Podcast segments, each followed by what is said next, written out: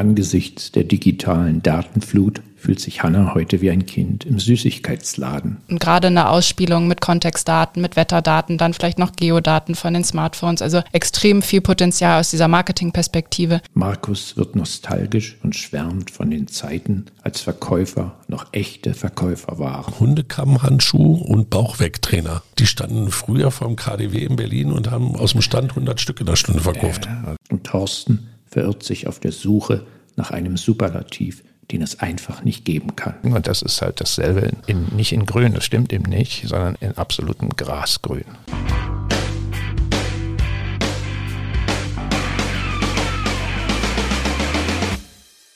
Ich starte diese Woche mit einem E-Commerce-Thema. Es geht um den Markteintritt der chinesischen Marktplatz-App Timu. Hinter Timu steht der chinesische E-Commerce-Gigant Pinduoduo und die haben letztes Jahr in den USA eine eigene Plattform lanciert, das ist Timo und jetzt folgt der Eintritt auch in Europa. Sie sind jetzt in UK eingetreten, Frankreich, Deutschland, Italien, Niederlande und Spanien. Was ist Timo? Timo ist ein Marktplatz für Billigprodukte mit einem breiten Sortiment. Man könnte es fast, wenn man drauf schaut, so als virtuellen 1-Euro-Shop bezeichnen. So sah das für mich aus, als ich jetzt mir gestern die Plattform angeschaut habe. Absurde Preise sind zu finden, beispielsweise der Airport-Verschnitt für 2,88 Euro oder die Yeezy-Schlappen für 6,49 Euro oder dann auch Digitalkameras für 14 Dollar. Also wirklich extrem niedrige Preise.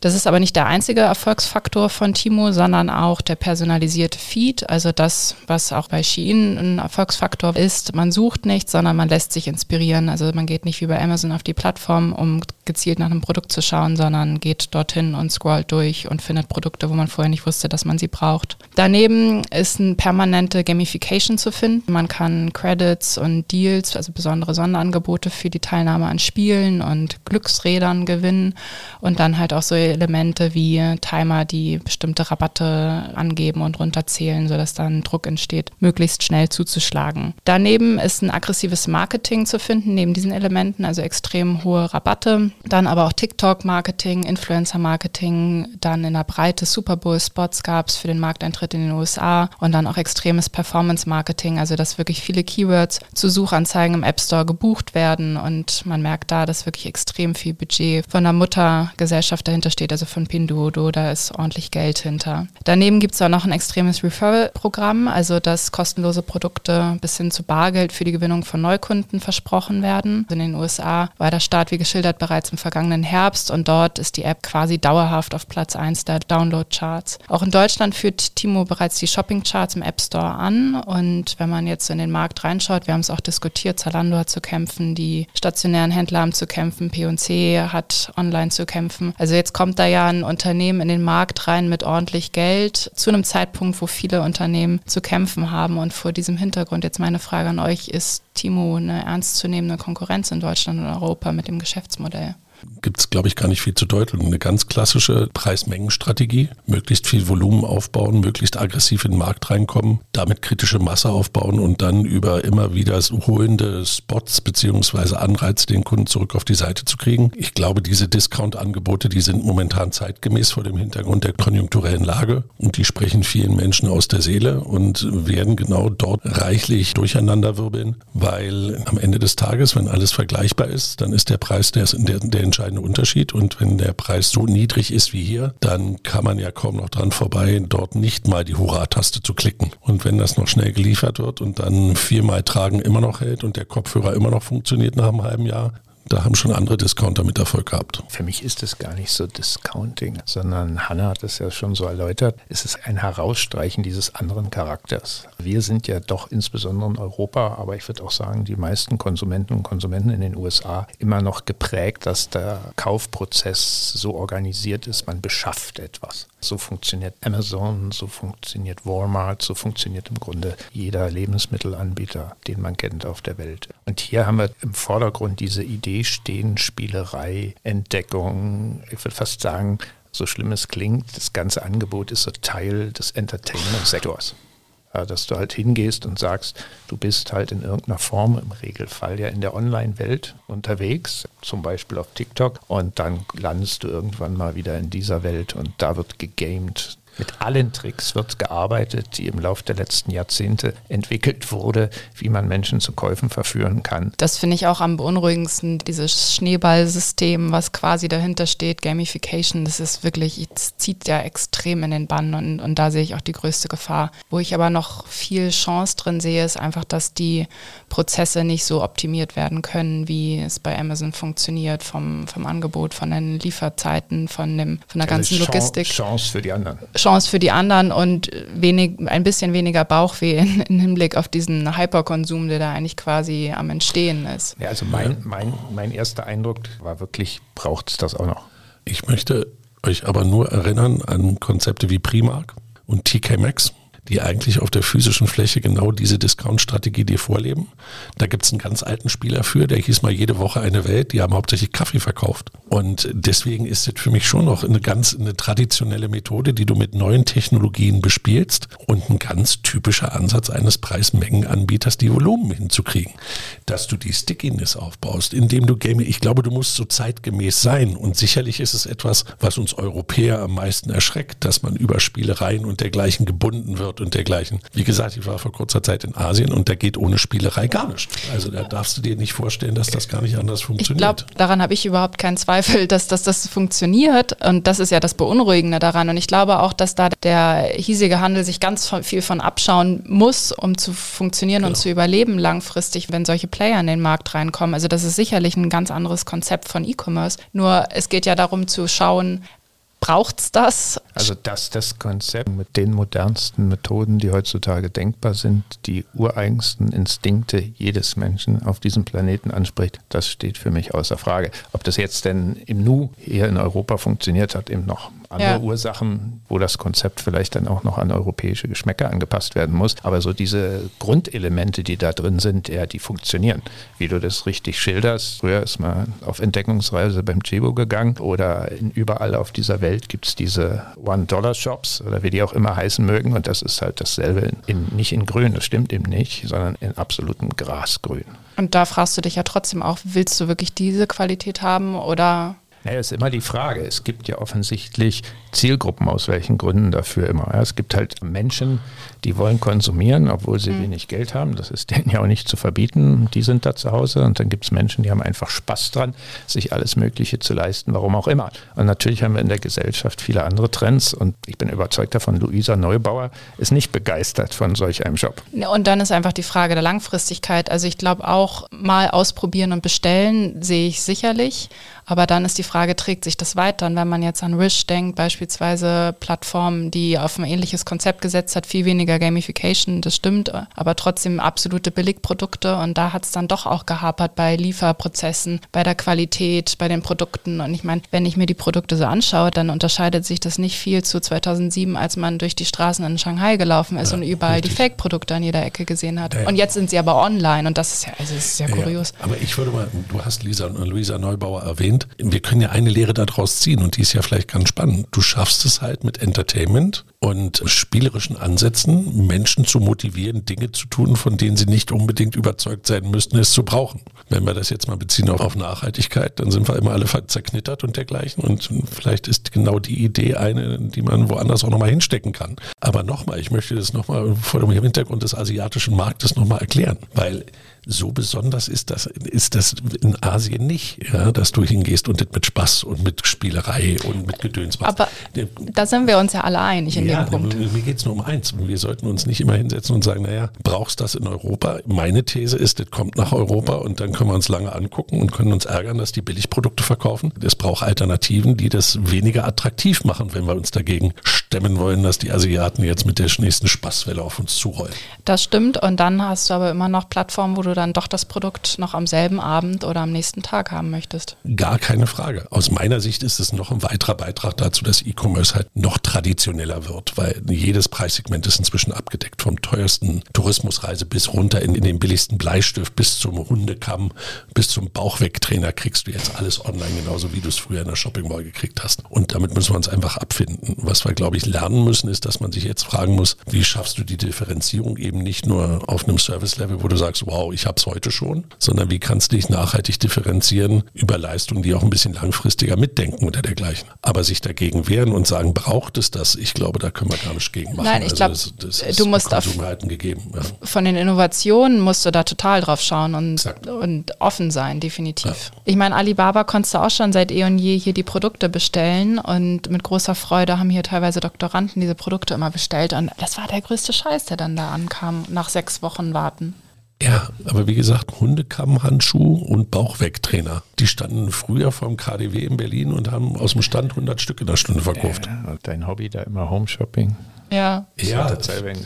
Oder so diese Gemüseschneider sind doch auch immer gut in ja, verschiedenster Form. Genau. Ganz die, schnell. Die Käsereibe und so, genau, ja. genau.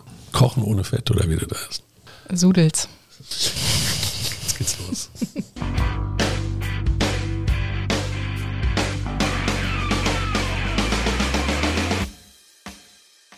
Ich habe ein Thema mitgebracht, was auf den ersten Blick extremes Lokalkolorit hat, aber auf den zweiten Blick, glaube ich, ein ganz wichtiges Thema anschneidet im Kommunikationsmix des Unternehmens beziehungsweise in der Außenwerbung. Man nennt das auch so schön Autoform. Und in der NZZ gab es einen Bericht, dass der Zürcher Stadtrat sich entschieden hat, elektronische Verkaufsdisplays zu verbieten. Gleichzeitig lässt sich aber nachvollziehen im Stadtanzeiger der Stadt Zürich zu den Bauvorhaben dass die digitalen Plakatflächen momentan aus dem Boden sprießen in der Stadt Zürich, obwohl es eigentlich ein Verbot des Ganzen gibt, diese doch etabliert werden. Und die Diskussion dahinter ist zweigespalten und die ist eigentlich ganz spannend, weil es gibt eine politische Diskussion, die heißt, wenn wir diese digitalen Flächen haben, auf denen wir dann digitale Plakate senden, das wäre relativ negativ für den CO2-Footprint und würde relativ viel Energie kosten. Demgegenüber steht dann die wirtschaftliche Meinung, die sagt, Moment mal, wir schneiden uns ins eigene Fleisch, weil eine der Haupteinnahmequellen, die die Stadt Stadt Zürich hat, sind die Werbeflächen, die sie auf dem eigenen Grund stehen haben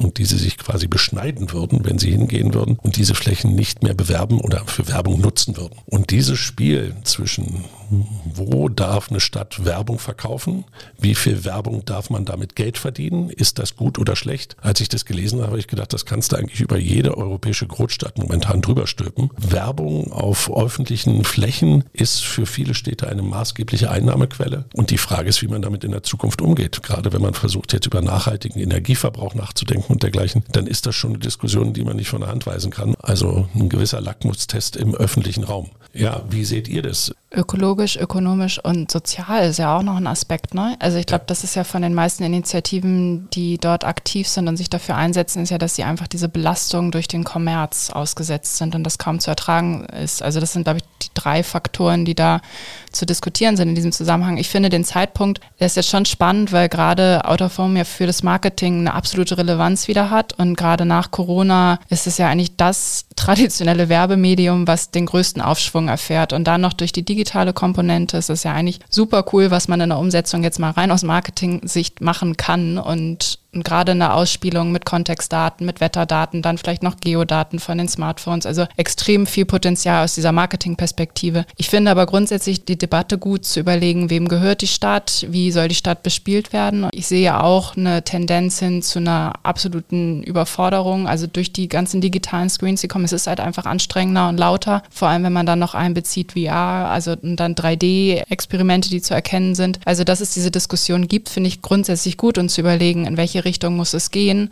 und welchen ökologischen Faktor hat es, wie du es auch beschrieben hast. Aber ich glaube, das sind so die zwei Herzen, die da an der Brust schlagen als Mensch der Stadt, aber gleichzeitig auch aus der Marketingperspektive. Ich will einen Punkt noch unterstreichen, den Markus schon genannt hat. Also Einstieg ist ja, was passiert in Zürich. Wenn wir uns in der Schweiz umsehen, wissen wir, ja. in Genf sind die Kollegen schon einen Schritt weiter wenn es darum geht, zu reduzieren und zu verbieten, Out-of-Home-Werbung. Wenn wir uns weiter umsehen in Deutschland, da haben wir seit 2017 eine Initiative namens Berlin werbefrei und ab 2024 soll da auch gesetzesmäßig etwas durchgegriffen werden. Und aktuell passieren ja ähnliche Diskussionen wie auch in Hamburg unter demselben Titel Hamburg werbefrei. Also wo wir uns umsehen, es ist offensichtlich ein Thema, was viele Menschen bewegt. Das ist mal der eine Punkt. Punkt. Ein anderer Punkt ist, dass wir so eine, wie soll man es formulieren, gibt viele Begriffe, eine visuelle Verschmutzung mhm. gibt.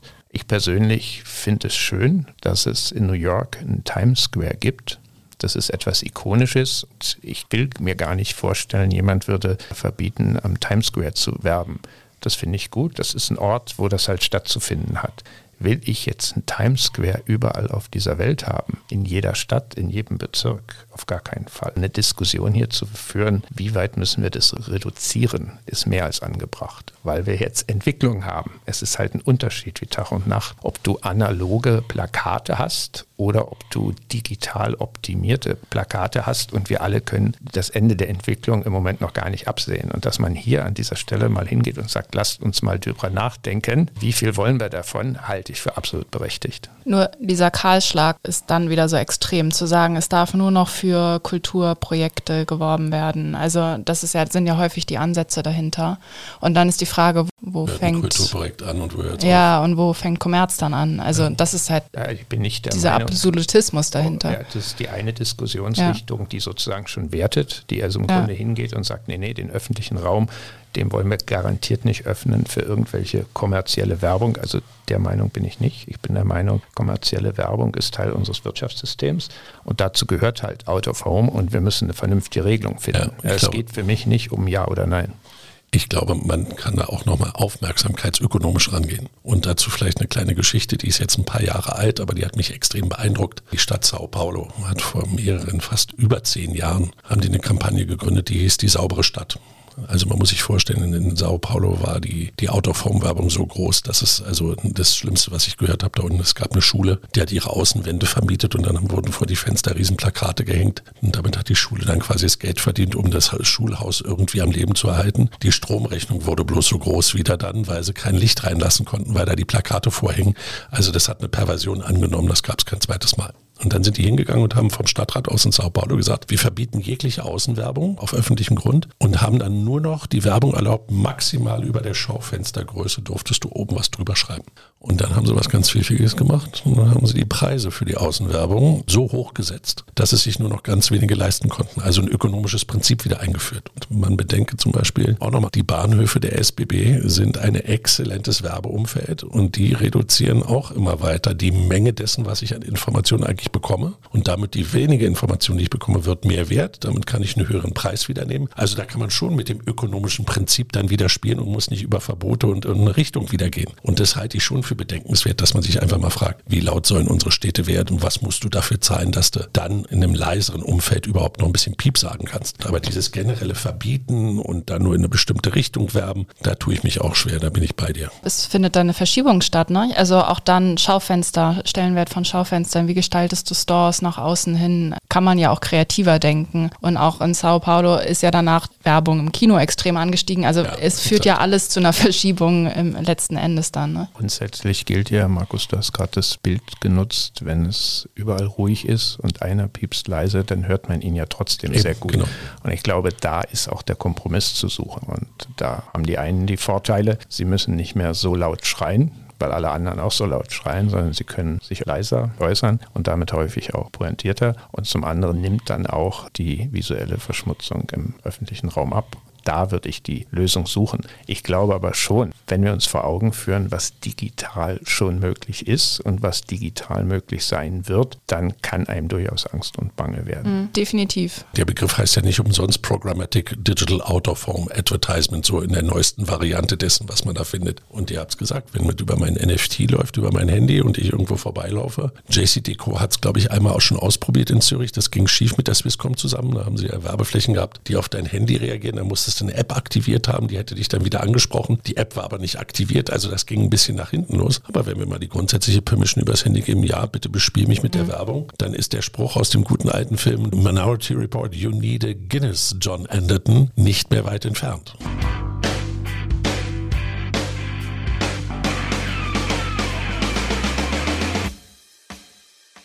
Ich freue mich, in unser drittes Thema einführen zu können. Mir geht es heute um den Job der oder des CMO.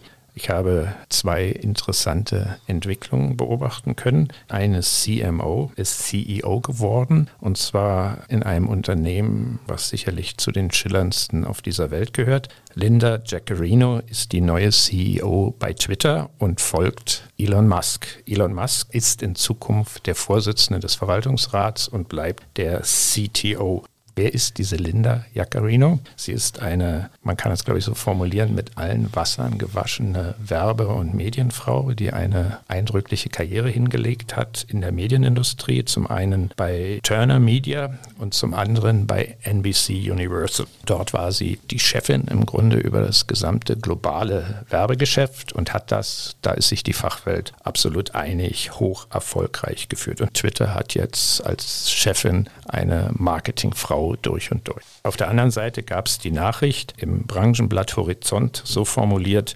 Douglas spart sich die Funktion des CMO ein. Hintergrund, Caroline Schmidt, die diesen Job seit gut einem Jahr bekleidet hat, wird ersetzt durch Philipp André. Philipp André ist erst jung im Unternehmen, ist Ende 22 dazugestoßen, war in seinem früheren Leben der Digitalchef von Chibo. Und was ist er jetzt? Sein Jobtitel ist Chief Commercial Officer und unter diesem Titel finden sich dann verschiedene Subfunktionen, unter anderem Marketing, CRM natürlich, E-Commerce, Retail Media und IT. Meine Frage an euch, wie ordnet ihr das ein? Wird hier der Beruf des CMO aufgewertet, neu umgedeutet oder auch abgeschafft? Und was ist das überhaupt für ein Job, CMO?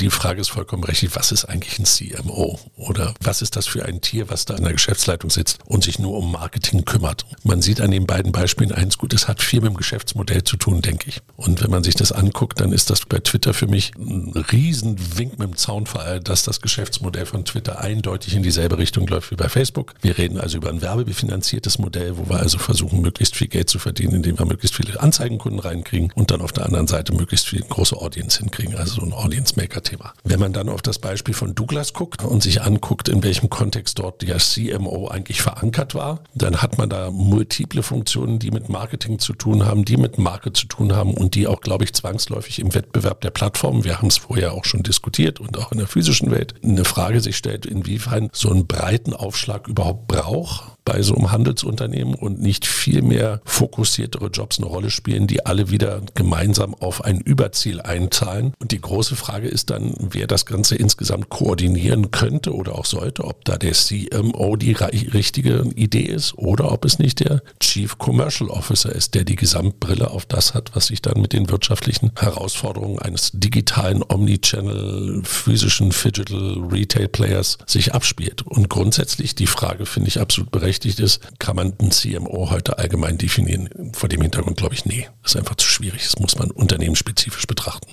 Sehe ich ähnlich. Und ich finde es jetzt gerade mit Blick auf Twitter ist schon spannend. Ich meine, Elon Musk hat sich ja immer so gegen die Werbung des Marketing gesträubt und jetzt stellt er da so eine Werbe- und Marketingfrau durch und durch ein. Aber die braucht es wahrscheinlich. Also wenn er die jetzt, wenn er da jetzt da die freie Hand lässt, dann ist das ja wahrscheinlich der absolut richtige Schritt. Und genauso denke ich, ist es auch bei Douglas der richtige Schritt, einfach weil so viele Veränderungen da sind. Und äh, vermutlich hat es ja auch einen Kostenaspekt, der dahinter steht. Also Douglas hat ja auch immer noch mit Schulden zu kämpfen, nachdem sie 2015 aufgekauft wurden. Das ist wahrscheinlich ein Aspekt, also Kostendruck, aber auf der anderen Seite ist diese Entwicklung ja gar nicht so schlecht zu sagen. Wir haben einfach ein verändertes Marketing, wir haben viel mehr Kanäle und wir müssen einfach überlegen, wie wir es schlauer strukturieren. Und da finde ich diesen Ansatz, wie Sie ihn jetzt vorgeschlagen haben, gut, wobei man aber trotzdem wieder in diese Debatte reinkommt, was muss denn ein CMO alles leisten und kriegt das wirklich eine Person hin? Das hatten wir auch schon mal die Diskussion mit verbunden mit dem häufigen Wechsel der CMOs, dass einfach die Erwartungshaltung so divers daran ist, aber da ist dann die Frage, wie strukturiere ich die Teams darunter. Ich glaube, das ist dann die Umsetzung, ob es dann aufgeht. In der Frage steckt auch die klassische Frage drin,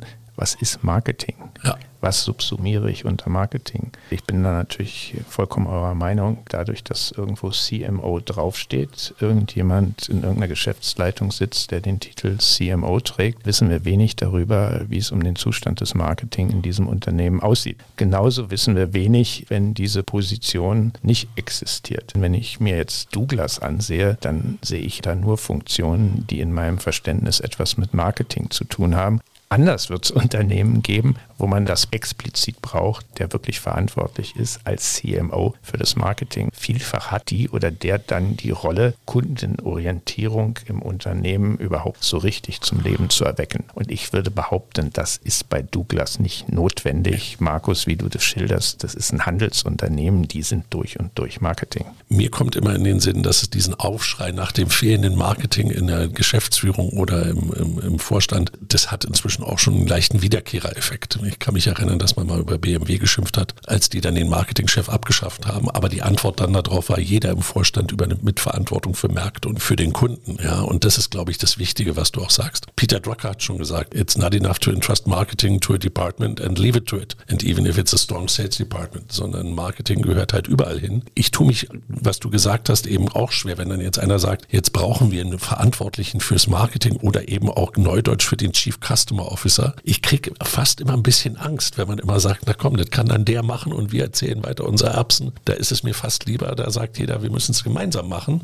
Und dann gibt es einen, der das innerhalb dieses Teams ja mit einem besonderen Hut trägt, aber alle müssen es mittragen, weil ansonsten scheiterst du halt an jedem Silo, was sich da wieder auftut. Ja, ich gehe eigentlich, wenn ich jetzt als Marketingprofessor einen Wunsch äußern darf, gehe eigentlich mehr in die Richtung, dass es explizit in den Unternehmen eine oder einen CBMO braucht, Chief Brand Management, als ein CMO.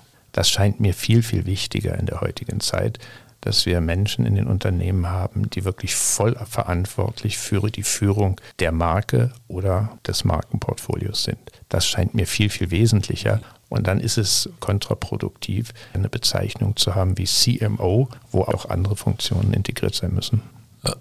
Und die Begriffe nutzen sich aber auch ein bisschen ab mit der Zeit, oder? Also ich habe das Gefühl, dieser Chief Customer Officer oder Experience Manager oder wie man sie auch jetzt nennen will, ist jetzt halt einfach wie eine neue Phase. Exakt der Strukturierung und der Profile, wie man irgendwie Stellen schafft und wie das Ganze ein bisschen besser klingt. Du musst dir schon überlegen, wie du Außenwahrnehmung ins Unternehmen reinholst und das auch irgendwie tragfähig machst.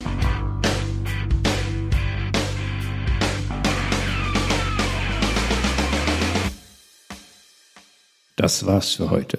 Die chinesische Marktplatz-App Timo ist neu in den europäischen Markt eingetreten. Das Ziehen sämtlicher Verkaufs- und Marketingregister wie Personalisierung, niedrigste Preise, hohe Rabatte, TikTok-Marketing, Performance-Marketing, Gamification hat dazu geführt, dass die Timo-App top platziert in vielen App Stores ist. Wird Timo langfristig in Europa erfolgreich sein?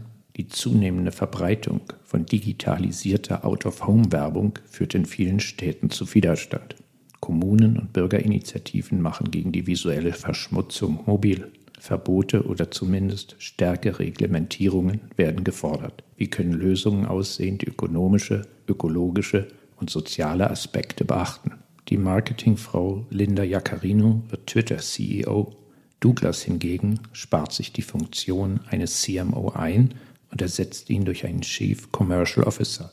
Wird der Job des CMO neu definiert? Verliert er oder gewinnt er an Bedeutung? Falls ihr mehr zu diesen Fragen wisst als wir, könnt ihr auf unseren LinkedIn- und Instagram-Channels eure Weisheiten mit uns und der restlichen Marketing-Community teilen. Die Links findet ihr in den Show Notes. Zudem befinden sich dort auch Links zu verschiedenen Quellen, die Auskunft zu den heute diskutierten Themen geben. Auf Wiederhören!